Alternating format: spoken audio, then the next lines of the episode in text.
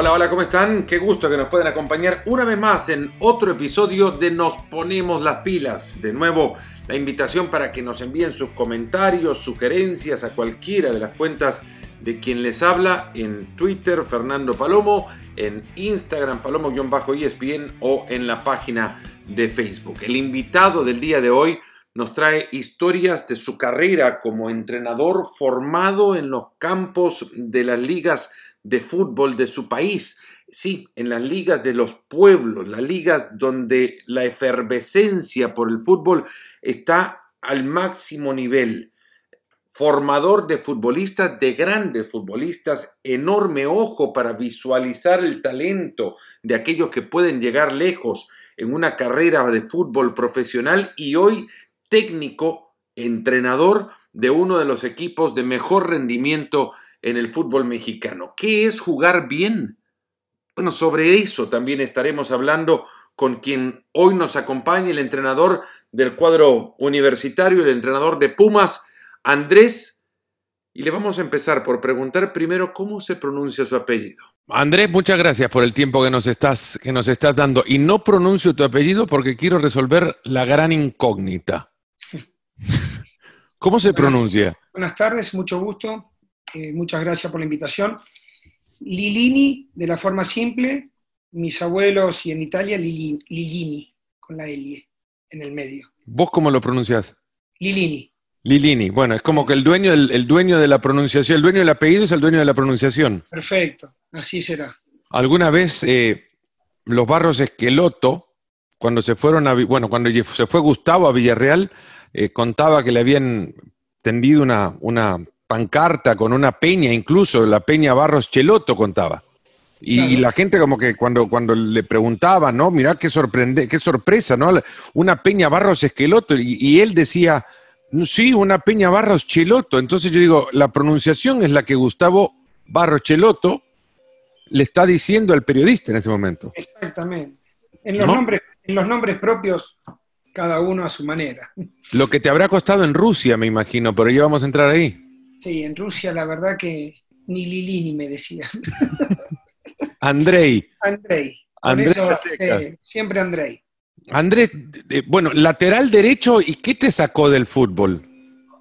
Del fútbol activo, digo. Del fútbol de fuerzas básicas de Newell's Old Boy, que había mejores que yo. En mi posición, los dos que estaban jugaron en primera división. ¿Quiénes eran? ¿Quiénes estaban adelante tuyo? El chino Aquino, que jugó en Colón, en Newell, fue capitán eh, Fagiani, el indio Fagiani.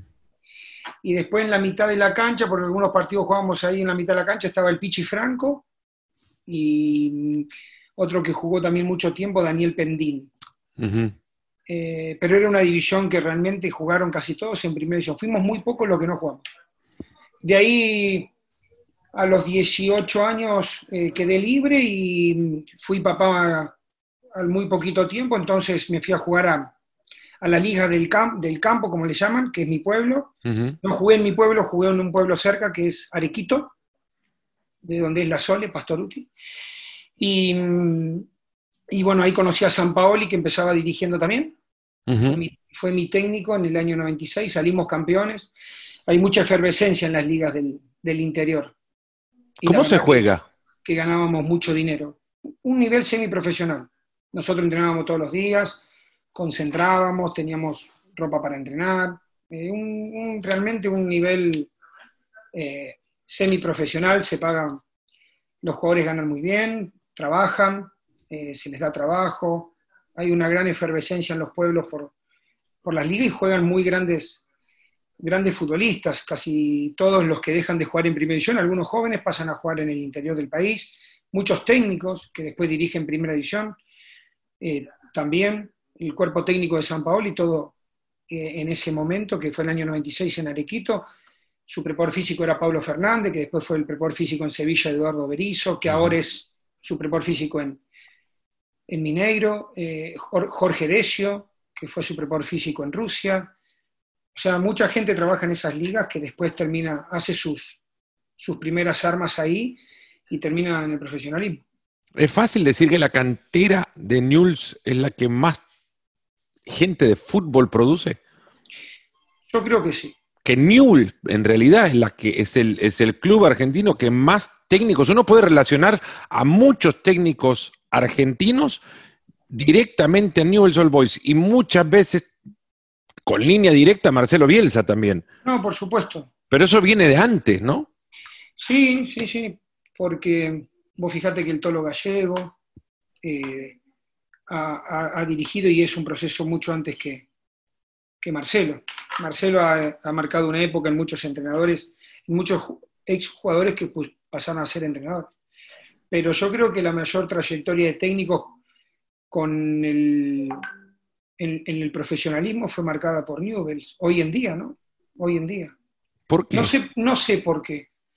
Me, anticipaba tu pregunta, no sé por qué. En un momento en los años 90, eh, no sé si bien recordás, la selección argentina había jugadores de Rosario Central y de Newell's Old Boys por encima de todos. O sea, el, grueso de la selección la componían desde en esa selección que estaba Roberto Sensini, el mismo Tata Martino, había Pochettino, Berizzo, Franco, Gamboa. Eh, era impresionante. Y después de Central eh, también iban muchos jugadores. Y terminaron siendo, hubo más, más camadas de ex jugadores de Newells que de Rosario Central, pero todos fueron de esa época de selección, casi todos. Y, han sido técnicos exitosos. Lunari mismo, que es de mi pueblo, Ricardo ha tenido ah, una carrera. Antes decías el Toto Berizo, estuvo también, bueno, Mauricio Pochettino.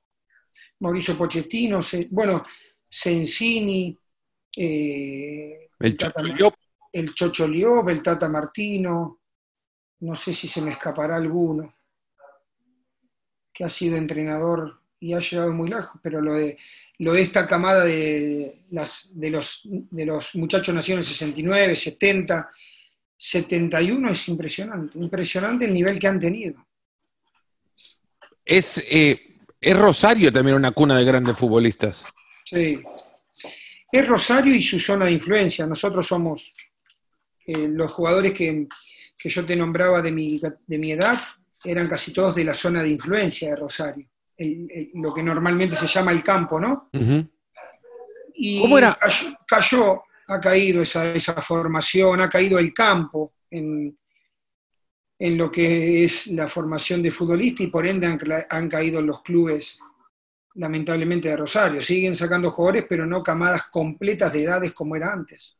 Eh, no es una generalización porque es imposible hacerlo cuando la cultura de cada país evidentemente te lleva a concentrar eh, eventos en ciertos puntos, a focalizar eventos en ciertos puntos. Hablar del campo argentino es muy distinto a hacerlo en cualquier otro, otro país de Latinoamérica misma, ¿no? Eh, pero el desarrollo del campo afecta también el desarrollo del pueblo del campo y en consecuencia los eventos del pueblo del campo. Por supuesto, por supuesto. Yo, eh, antes nosotros teníamos una escolaridad de siete y media a doce y media y a las, a las una y media, dos de la tarde estaba pateando en la calle, en mi mm. pueblo. Y así se han formado. Yo soy de, San José de la Esquina, un pueblo muy chiquito, y, Ricardo Lunari, jugador de primera edición, Pablo Abdala, jugador de primera edición, Facundo Bertolio, jugador de primera edición, Santiago Raimonda, jugador de primera edición, de un pueblo, Jorge Taylor, jugador de primera edición, cinco jugadores de primera división en un pueblo de 8.000 habitantes. es, increíble porque es muy difícil conseguir eso. Y al lado está Artiaga y, y Claudio Barabane, Gamboa, y después viene Cruz Alta, Berillo, India, los dos Franco, eh, Monti, así, y, somos pueblos de, 15 kilómetros entre cada uno. Y eso a lo mejor se ha parado, se ha dejado de, construir. La, verdad, verdad, verdad, no lo sé. Yo creo que el chico ahora está mucho más inmiscuido en muchas tareas escolares que antes, la escolaridad ha crecido mucho. Eh, las redes sociales, el Internet nos ha sacado mucho, mucho tiempo a dedicarnos a, estar en la calle criándonos un poco solos, a estar enfrente de un, de un monitor.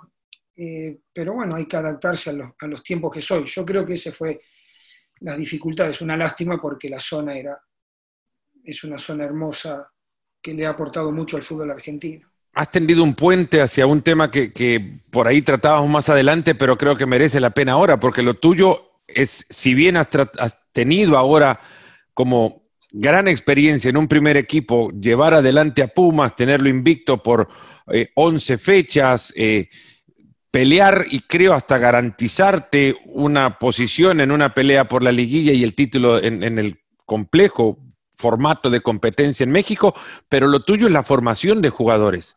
Eso ha, vivido creo que el mayor cambio en la historia del deporte, porque si vos te vas a los cambios tecnológicos, eh, quizás el automóvil fue lo único que de repente en su incursión cambió las posibilidades de acceso a formación de futbolistas, pero en ese momento no había una atención al fútbol formativo como a partir de los 70, 80, a donde no hubo una gran, un gran cambio de tecnológico que pensaras, el teléfono quizás te permitía estar más en contacto con la familia, pero nunca nada como la, el Internet ahora o los aparatos móviles para distraer al chico, para sacar al chico, o, chica en este caso también, en el caso ahora donde se practica mucho más fútbol femenino que antes, para sacarlo del lugar a donde está sin moverlo físicamente. Sí, aparte de la tecnología, todo apuntó al individuo, no apuntó al grupo. Todo fue tu música, tu teléfono, tus películas, tu, tu desarrollo. Y antes viajar ocho horas en un camión era mirar tres películas todos juntos. Hoy cada uno tiene su concentración, sus redes sociales, sus... Entonces todo apuntó al individuo, no nada apuntó a lo grupal. Y eso te lleva de que cuando formás grupos o tenés que sacar a ese individuo, como decís vos, para llevarlo a otro lado, ¿sí? Eh, a una ciudad, a vivir a una ciudad porque tiene talento para el fútbol y lo haces cambiar esas cosas, vive en su mundo y el, interactuar y el adaptarse a diferentes circunstancias cada vez es más difícil. ¿Cómo lo acercas a, eso y cómo le, cómo le haces que, que tienda esos pequeños puentes también para formar lo que es verdaderamente un equipo, que es obviamente la reunión de un montón de coincidentes voluntades? Sí, al final como ser humano porque no es bueno que esté aislado de lo que pasa a su alrededor. Eh, mira, lo primero que nosotros estamos haciendo acá en Pumas es atacar el problema con padres de familia, una charla de inducción cuando llegan al club, explicando estas cosas. Hay un departamento de desarrollo social y un departamento comercial que se dedica a esas cosas, le da una inducción a todo lo que son estas situaciones y que el padre nos ayude y después con ellos, con los jóvenes, hacerles entender de que, eh, más allá de que lo pueden usar, los problemas que pueden llegar a tener, todas las dificultades que acarrea estas situaciones de, hoy estar en, redes sociales, cualquier mensaje malinterpretado te puede ocasionar un problema muy grave. Entonces, eh, hablar, hablar mucho con ellos porque suspender no se puede suspender, estar en contra de eso no se puede estar en contra de las situaciones porque el mundo va cambiando y uno se tiene que adaptar, pero sí hacerles entender principalmente lo que nosotros pensamos y hacia dónde apuntamos, no tanto como futbolistas, sino como seres humanos. Es un plantel joven, igual con el que contás ahora en Pumas, y, varios han debutado, seguro jugadores que tuviste abajo en, la cantera, pero en línea general es un plantel relativamente joven, si bueno, te pones a, pensar en González arriba, quizás la, bueno, no quizás hasta la Vera eh, y, la Nico Freire atrás, pero hay, hay, veteranía bien mezclada, pero en líneas generales, además Puma se caracteriza por tener planteles jóvenes. ¿Cómo se construye un equipo hoy con todas las distracciones que rodean eh, aquello que favorece la construcción de un equipo? ¿Cómo haces que vean una película? Sí, mira, eh, hay cosas que, no las podemos cambiar, entonces nos adaptamos nosotros y tratamos de sobrellevarlas de la mejor manera posible, siempre y cuando no se pasen de un límite. Tenemos un plantel muy joven, al ser más joven, tenés más posibilidades al cambio, pero tenés más arraigado algunos vicios. Em, nos apoyamos mucho en los grandes. Eh, los grandes están convencidos de que la fortaleza del grupo nos va a hacer sacar cosas adelante en momentos difíciles. Entonces ellos en estas situaciones del uso de, los celulares en la concentración, en los vestidores y todas estas cosas han, apoyado, uno les ha dicho el por qué, creemos que es una manera de, hacer grupo, erradicar algunos, eh, algunas costumbres. Estuvieron de acuerdo y entonces ellos ayudan. Al final ellos, ellos son los que, los que tiran adelante del carro y los chicos se van adaptando porque también están convencidos de que una charla en una comida es mejor que estar cada uno en su lugar, que en el, vestidor es un lugar que después a los 50 años lo vas a extrañar, entonces hoy disfrutarlo y el disfrutarlo no es estar con un teléfono solo, sino mm. compartiendo muchas cosas con tus compañeros, eh, explicándole esas situaciones, esas experiencias. Por supuesto que uno tiene que ir continuamente estando también eh, empapado de estas, de estas soluciones a todos estos problemas, porque si no, eh, quedan en la nada. Entonces le tenés que dar una respuesta que a ellos los convenza, principalmente eso, que los convenza, porque así se forma una idea, y después llevarla a cabo. Te vuelvo a repetir con la ayuda de los, de los más grandes, que son al final los que más se convencen. Rompen paradigmas eh, lo que han hecho ustedes en este torneo ahora en, el fútbol mexicano. Eh, ganar cuando no llevas muchos jugadores, cuando te dicen, bueno, para ganar tenés que reforzarte y cambiar un montón del equipo, ganar con un técnico que tiene tres días de estar al frente de un equipo cuando se va su entrenador, Mitchell se fue 72 horas antes, del, primer, del primer partido, sin incorporaciones y con un técnico nuevo, este equipo estuvo allá arriba, bueno, y sigue estando también allá arriba en la tabla. Eh, quizás la continuidad del plantel aporta este resultado? Por supuesto, totalmente.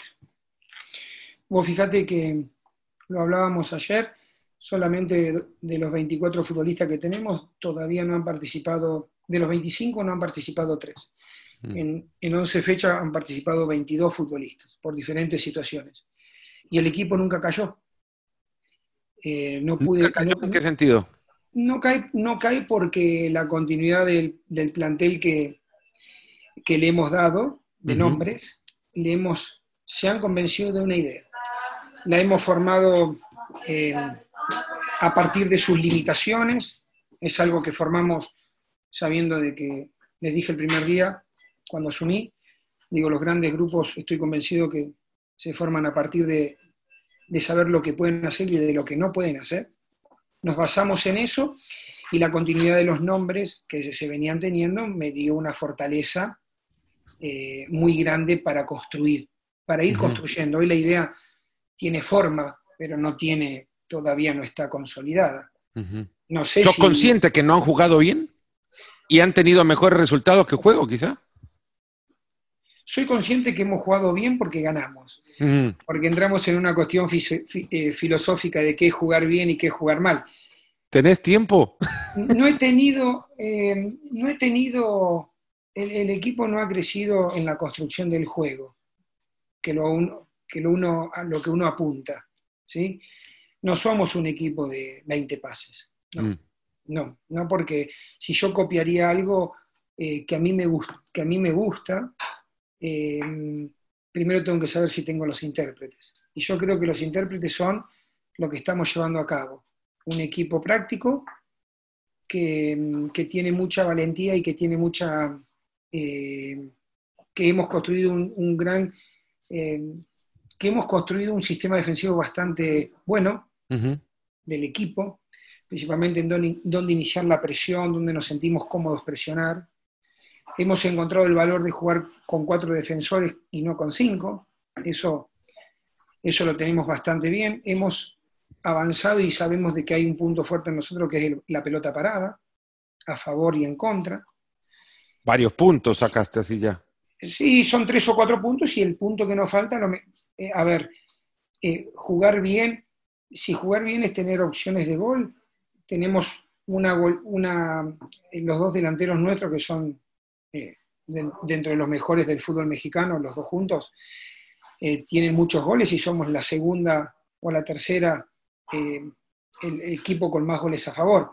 Seguramente que después hay que ver la forma de esos goles. No llegamos mucho, somos efectivos, pero el paso que nos falta dar seguramente es ese, una construcción del ataque con más posesión, de seis o ocho pases, aprovechar el talento que tenemos, porque en la mitad de la cancha tenemos buen pie, pero creí más importante convencerlos de algo más fácil, eh, que es esto, para ir a algo más complejo.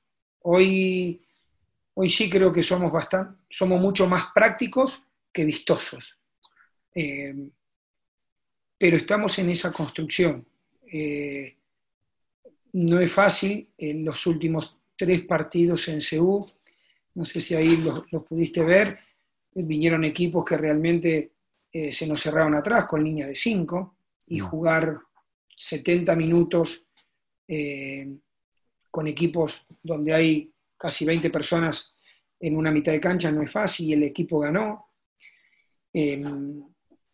Y después, eh, Fernando, es una, es una situación de, ver hasta dónde puedes ir. Eh, me, parece, me parecía, lo pienso siempre, lo tengo en la cabeza, te soy sincero, de hasta cuándo puedo hacer cosas eh, nuevas o no revolucionarias, pero hasta, hasta dónde le puedo aportar cosas al equipo para, para que vayamos continuamente cambiando. Y en un torneo corto como es este, donde todo es muy apretado y en el 12 de diciembre termina, no es fácil para nosotros eh, querer revolucionar algo, porque cuando me doy cuenta me voy a quedar afuera de todo por querer tener una idea mía. Soy muy consciente, porque así lo hago con los proyectos de fuerzas básicas, que el que se tiene que adaptar a las circunstancias soy yo y no todos a mí. Entonces, al plantel lo conocí, lo analicé, lo voy analizando a medida que voy entrenando eh, me voy poniendo de acuerdo con el cuerpo técnico y creo de que esto es lo que podemos hacer hasta el día de hoy. Y ahora sumar lo que vos decís. sea que le apuntas, algo más vistoso, algo más, eh, algo más construido en ataque, algo más, eh, con algo más de posesión, con algo más de, de movimientos preestablecidos. Es el paso que tenemos que dar. Es muy paradójico, ¿no? Que lo que te reclama el fútbol como entrenador es construir y la construcción lleva tiempo. Y, en el, y lo que no tenés en el fútbol, y sobre todo en un torneo corto, es tiempo para la construcción. ¿Cómo, cómo, se, eh, ¿Cómo lográs equilibrar lo que tenés en tu cabeza armado? Porque venís de un fútbol que para formar lo que le tenés que decir al chico es, olvídate del resultado, prácticamente. Sí, nadie se pone Nadie juega para perder, no quiero, no quiero que se entienda esto, pero, pero para, formar... ni te dan un punto por tener 80% de la pelota vos y el rival 20%. todavía no. Todavía no, exactamente. Entonces, eh, mira,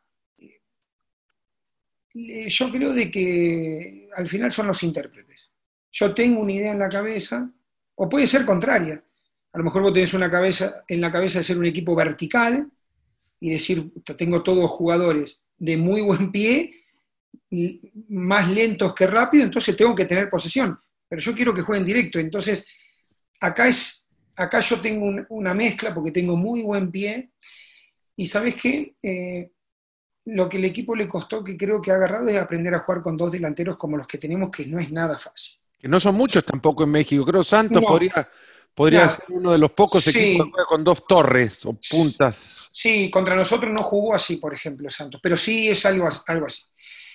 Eh, no es fácil jugar, pero claro, el jugador inconscientemente, sabés que tenés a esos dos muy buenos allá arriba y cuando se complica, dáselo a aquellos dos, que aquellos dos te van a resolver en algún momento. Y habíamos caído en esa situación de pum y pum, porque allá arriba te la van a resolver y pum. Entonces, se ha parado un poco esa situación, hemos dejado de tirarle todo a ellos dos, porque si no tampoco no es fácil para ellos dos resolver todo, y estamos tratando de que la pelota sí llegue al área, a mí me gusta mucho que, la pelota llegue al área rival, me gusta mucho jugar en campo contrario, y, llegue a ellos de la mejor manera. Para eso, por eso, algunos partidos trato de, como contra León, que no realmente no salió, traté de jugar con Fabio Álvarez y, y Turbe eh, cerca de ellos dos para construir, porque sabía que si no León eh, me, iba, me iba a dañar y al final me dañó. Y, pero hay partidos que jugamos con bandas más directo para tirar muchos centros. Vamos viendo, vamos viendo, porque sabemos que al final nosotros la pelota la tenemos que llevar al área, ¿sí? Eh, porque tenemos dos delanteros de un poder dentro del área bastante importante. Esa es nuestra función. Igual en todo este proceso de, construcción de un equipo, no hace muchos cambios. No. Es como que también te exige eh, la competencia misma ir a buscar esos resultados que te permitan el colchón en algún momento después de probar para darle respiro a los que te consiguieron ese colchón que te permite luego llegar a, la pelea por el título. ¿no? Es estoy tratando de entender, el, porque no hacen muchos cambios, muchos técnicos en México no se mueven, no mueven mucho sus once. Y vos sabés es exigente físicamente el subir y bajar continuamente de, y jugar cada tres, cuatro días, te exige muchísimo en lo físico. Sí, sí, muchísimo. Muchísimo. Es un fútbol de altura al final. Entonces vas, vas a diferentes ciudades con diferentes rangos de altura, pero al final es un fútbol de altura. Eh, tenés muy pocos a nivel del mar. Hoy Mazatlán y, y después no hay más nadie. Pero eh, al final, Fernando, es la situación de decir, eh, ¿para, qué estoy, para, qué, ¿para qué voy construyendo? ¿Me entendés? ¿Para qué voy construyendo? Porque, como decís vos, una idea en dos días, en un mes, en seis meses, no es fácil para un plantel tengo jugadores que están convencidos de que lo que estamos haciendo es lo que mejor pueden aportarle a ellos. Pero no, no sé el tiempo que me puede llegar a, demandar esto. Eh, yo me planteé hasta diciembre. Hoy la estamos sosteniendo, es nuestra idea. La tenemos ¿Te planteas hasta diciembre por, por, por, la situación misma de entrar en reemplazo de Mitchell en ese, ese corto tiempo? Sí, sí. Mi, ¿Qué les dijiste cuando te llegan a buscar y te dicen, Mitchell se fue, queremos que te hagas cargo del primer equipo? Y fue a las 6 de la tarde, a las 8 de la noche del miércoles y el jueves a las 9 de la mañana me presentaron.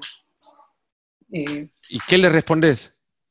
Y yo creo, Fernando, que hay una gran parte de inconsciencia, porque si lo pensás mucho no, sé si estaría acá. Entonces, dentro, de mi, dentro de mi inconsciencia y, decir sí, me gusta y aparte eh, si es por el club, tengo que ayudar, no me puedo correr, adelante. Entonces, eh, no fue algo meditado, no fue. ¿Habrías tomado la misma decisión si te daban eh, tiempo para meditar? Yo creo que sí por la magnitud del club. Y conocía mucho al plantel, es un plantel joven y sano, donde no tenés figuras rutilantes que te van a estar en contra tuyo tengo un grado de locura bastante importante, entonces eso me ayuda a que los jugadores sepan esto y, y, que algunas cosas salgan por el propio hecho de, decir vamos todos juntos para allá, sí, vamos todos juntos para allá, profe. Pero ¿cómo les decís vamos todos juntos para allá cuando tenés atrás el, gran cartelote que dice interino? Estoy Esto me está llevando todos, vamos para allá y no sabemos si al final él ya estará. Estoy acostumbrado, porque siempre tuve ese cartel en donde estuve de no haber sido futbolista profesional. Y, eso fue, fue, el cartel que siempre llevé colgado en mi espalda. ¿Cómo lidias con eso? ¿Qué ocupa? yo le, me aboqué mucho a la, a la, preparación y al estudio en lo que es la formación del futbolista.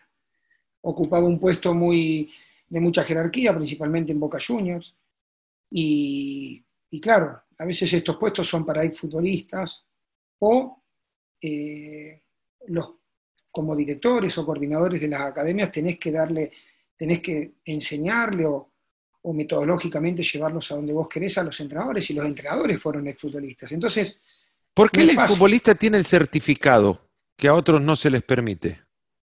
Y porque ha vivido el fútbol desde adentro, desde adentro. Yo pienso que un, un exfutbolista con preparación es, es lo mejor que puede pasar. El problema es de que, de que los que no tenemos ese cartel, eh, yo le aposté mucho a la preparación, mucho, mucho, mucho al, estudio, al, sentarme con alguien y, tener una respuesta argumentada, desde lo físico, desde lo psicológico, desde lo pedagógico. Entonces creo que desde el punto de vista ese te van creyendo. Y cuando logras esa credibilidad es cuando decís, vamos todos juntos para allá. Lo mismo ahora con los jugadores. Cuando le decís, dos o tres veces cómo puede ser un partido, se lo planteas, te salen las cosas, eh, juega el que está mejor, no hay problema si, viene otro, te vuelvo a repetir, tuvimos problemas por enfermedades o por, por, lesiones de usarlos a todos y el equipo nunca se, resintió. Entonces, cuando el jugador se va, va, convenciendo de lo que estás haciendo con la boca, lo que le decís con la boca en un vestidor se lo demostrás en la cancha y después en la competencia sale como que el jugador te va logrando una credibilidad. ¿Quién te formó? Porque si arrancás con, con un técnico como San Paoli en los orígenes de San Paoli, uno puede pensar que venís de esa línea, pero ¿quién te forma? Sí, yo vengo desde... El, el, zurdo, bueno, Jorge Sampaoli lo que me hizo... ¿El zurdo le llaman? Sí. ¿Por, le, ¿Por qué? No, siempre le decíamos zurdo. Eh, Jorge lo que me enseñó es eh, desde el, gran valor desde el amateurismo por entrenar y por corregir y por formar futbolistas, desde el amateurismo, sin dinero. Eso es la vocación que él me llevó, que él entrenó eh, en la selección argentina posiblemente con más, con muchas más cosas, pero de la misma pasión que él entrenó en el 96 a nosotros. Él no ha cambiado en esa pasión por ver el fútbol. A nosotros no, no, no nos regalaba nada y era un, era un hombre que todos los días nos aportaba cosas. Él me hizo abrir los ojos. Después acá... ¿Lo viste al, San Paoli del 96? ¿Lo viste en Rusia? Digo, a ver, lo que... No. No. No, no porque, lo hayas, no, porque te lo ah. hayas encontrado, no por, sino al técnico que vos conociste, no. ¿lo reconociste con la selección? Hoy... Ha, progresado, es otro. Es mm. otro. Sí, es otro. Pero sí, en la banca, los movimientos, los partidos que, que pude ver ahí en vivo, lo seguía, sigue siendo el mismo. Con, con él, él, él en su forma de vivir el fútbol, sí. Después ha avanzado mucho desde lo táctico, por supuesto, eh, por su experiencia. Después en el primer, eh, estuve en Morelia seis años, ahí aprendí mucho de Rubén Omar Romano, eh, mucho desde lo táctico, mucho, mucho desde lo táctico. Rubén me enseñó muchas cosas. El turco Mohamed, me, gustó mucho el manejo del grupo del turco, era un hombre simple, que también tenía un gran poder de convencimiento y era el primer equipo de primera división que él dirigía en México, fue Morelia. Eh, lo tuve a Miguel Ángel Russo, que me dejó enseñanzas sobre dentro y fuera de la cancha, Miguel. Lo tuve en el periodo en Morelia y, después en Boca. Con Miguel tuve, eh, tuve la suerte de, como de hablar mucho, entonces eh, me, gustó y aprendí mucho de Miguel las cosas simples que hacen que, todo salga bien, no buscar demasiados ser simple, me gustó mucho de Miguel. Y después eh, tuve en el CSK de Moscú un muy buen entrenador, eh, Leonid Slusky, que es un hombre que mentalmente trató de aportarle al CSK eh, a nivel Europa cuando jugábamos en la Champions, una mentalidad muy buena. si bien teníamos, nos tocó los tres años que yo pude estar con él compitiendo en Champions, nos tocaron tres grupos muy complicados y no pudimos avanzar. Pasamos a Europa League, pero no a Champions. Eh, no pasamos el grupo, pero era un hombre que me gustó mucho desde la cabeza, cómo convencía en un vestidor que hablaban seis o siete idiomas diferentes. ¿Cómo se maneja eso? ¿Cómo se gestiona? Porque muchos también en, en, el mundo de los negocios, me imaginaría, para gestionar seis cabezas distintas, les podés hablar en el mismo idioma, en el vestuario seis idiomas similar, o el mismo idioma, seis jugadores diferentes, les hablas en esa lengua, pero, pero en el mundo de los negocios entendería también que hay, aún y con la misma lengua, distintos enfoques para la misma. Para el sí, yo creo que ahí toma mucha fuerza la cancha. Ahí toma mucha fuerza la cancha porque al momento de hablar son, hay cuatro traductores diferentes, que francés, que inglés, que español, que había uno, dos, portugueses, Warner Love y Fernández, mm. eh, japonés, Honda, eh, era un vestidor complicado. Yo creo que ahí eh, te hace fuerte el trabajo diario de la cancha, la demostración de lo que vos realmente en un vestidor decís mediante traductores en ejercicios. Él, los convencía mucho en esa parte y, bueno, el CSK en esa época tuvo grandes equipos, pero eh, sí me quedé con eso, la gestión. Ahí aprendí como, más que todo, eh, la gestión que hoy tanto se usa en el fútbol, como ha evolucionado. El entrenador gestiona muchas cosas que antes no, no gestionaba. ¿Qué aplicás en la gestión? ¿Cómo, la, cómo, lo, cómo lo aplicás ahora? Yo, por ejemplo, no tengo protocolos. Como no soy alguien formado para técnico de primera edición, dejé afuera los protocolos. eh, gestiono de una manera donde trato de ser uno más eh, que ellos. No tengo una lejanía con el futbolista. ¿Cómo te dicen los jugadores? Profe. en la cara, profe. Atrás, no sé. Para eso está el masajista. el, masajista es ese, ¿no? Ese es el que, el que al final dice. ¿Sabes? Ahora, ahora eh, que se han hecho estos eh, detrás de escena, ¿no? Populares, o, como el de Mourinho, no el de Mourinho. Imagínate que en el subconsciente tengo que el programa es de Mourinho, en realidad es del Tottenham, pero el gran protagonista es Mourinho, ¿no? Antes fue de Pep. Y te vas dando cuenta que mientras más se meten en el camerino, las grandes charlas pasan con los masajistas. Sí, sí. Con el kinesiólogo. Son los oídos. El kinesiólogo preguntándole, por ejemplo, a un fichaje del Tottenham, ¿cómo te sentís? Bien. Sí, muy bien, estoy llegando. ¿Y el profe qué tal? Ah, sabes que la primera, la primera pregunta es más o menos de él. La segunda, ¿y, el mister cómo, cómo te llevas con él? Lo, que le diga el jugador va a ir al mister después. Ellos son los oídos. Ellos son los, los primeros que tienen la, el termómetro del vestidor. ¿sí? Es así. Sí, sí, totalmente. Pero la relación con los futbolistas es, es amplia. Tengo muchos chavos que los, tengo del proceso de visión inferior, entonces me conocen. Eh, pero con los grandes, eh, primero que les digo de que me ayuden con la responsabilidad que tengo. Yo no soy alguien de que de que soy yo y después el resto. No tengo ese, ni tengo el poder, ni la capacidad, ni el nombre para decir esas cosas, para aguantar, eh, como grandes entrenadores dicen, a ver, la presión es mía. Entonces acá es, todo compartido. Y al ser todo compartido, yo soy uno más de ellos. No tengo eh, muchos protocolos. Me siento en un, en un gimnasio en el piso con ellos. Y FIFA? Otras cosas. No, no, no, no juego videojuegos. No juego videojuegos, no tengo redes sociales, soy un poco anticuado en muchas cosas. Pero vas y les preguntás a ellos de qué se trata o no? Ah, sí, por supuesto. Y me muestran fotos y, profe, subimos esto, profe, subimos los otros.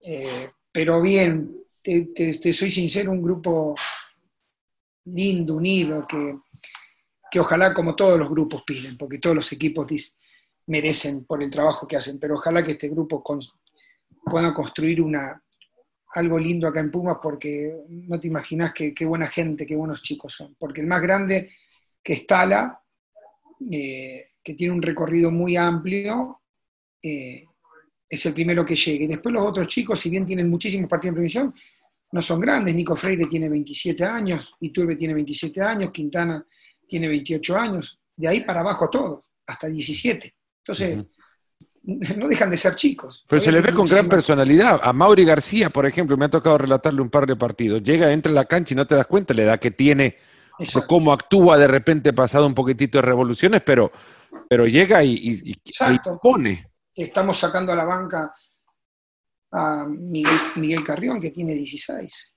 recién cumplidos. O sea, tiene más 15 todavía que 16. Y, bueno, eh, al final son chicos que se están terminando de formar nadie está todavía. Entonces eso ayuda mucho. ¿Sos consciente que te escuchan todo lo que gritas ahora que no hay público? Sí, por eso grito poco.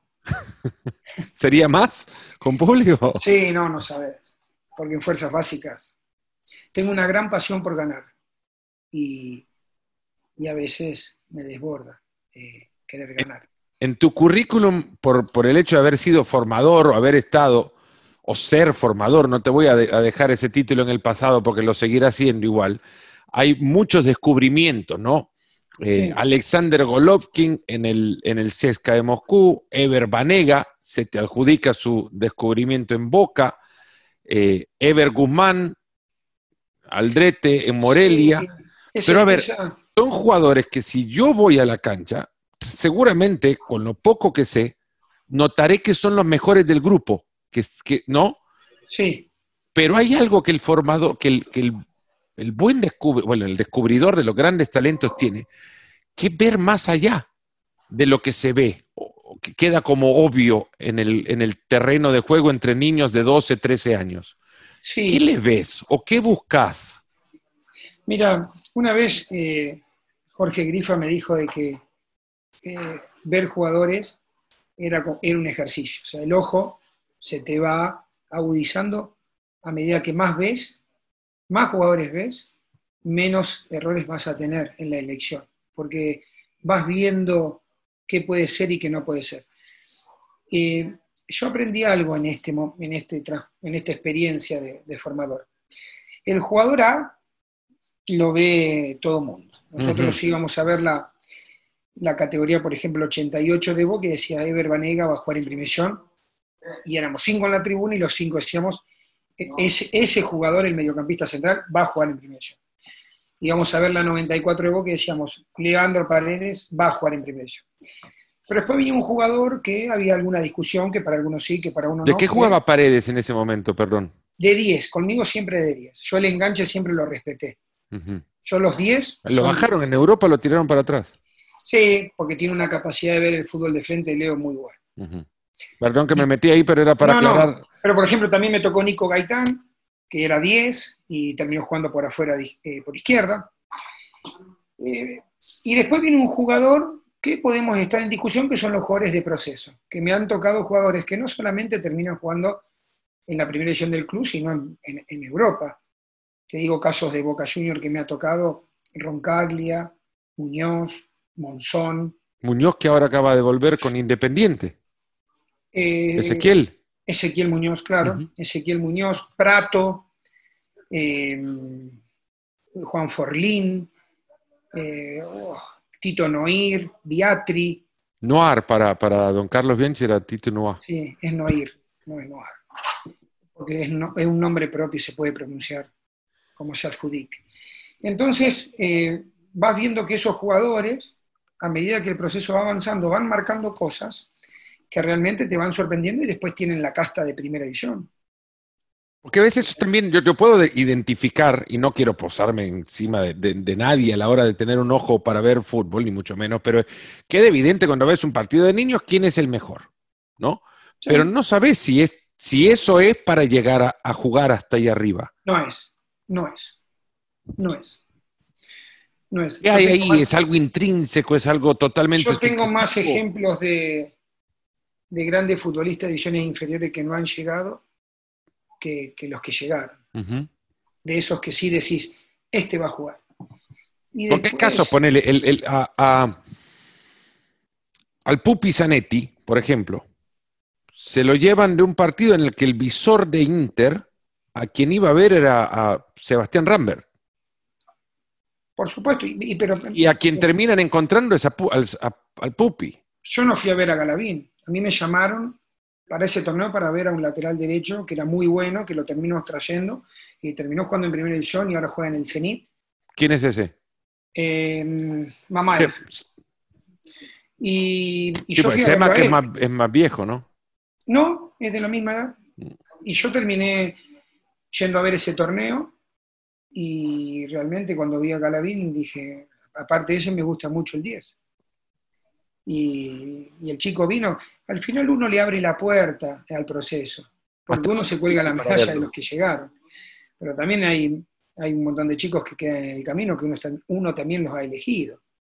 Yo lo único que adopté en todos los procesos que estuve, Morelia, Boca Juniors y ahora Pumas, que mm, más allá del técnico de la edición, la última decisión siempre es mía, de la incorporación de futbolistas. Primero para que no se malinterprete cualquier eh, cosa que pueda haber de que después digan, no, lo eligió porque siempre está el malintencionado que en el fútbol habla y, puede ensuciar a mucha gente. Entonces somos dos o tres y compartimos la decisión. Y después de que no se elige sobre un gusto, sino sobre un perfil.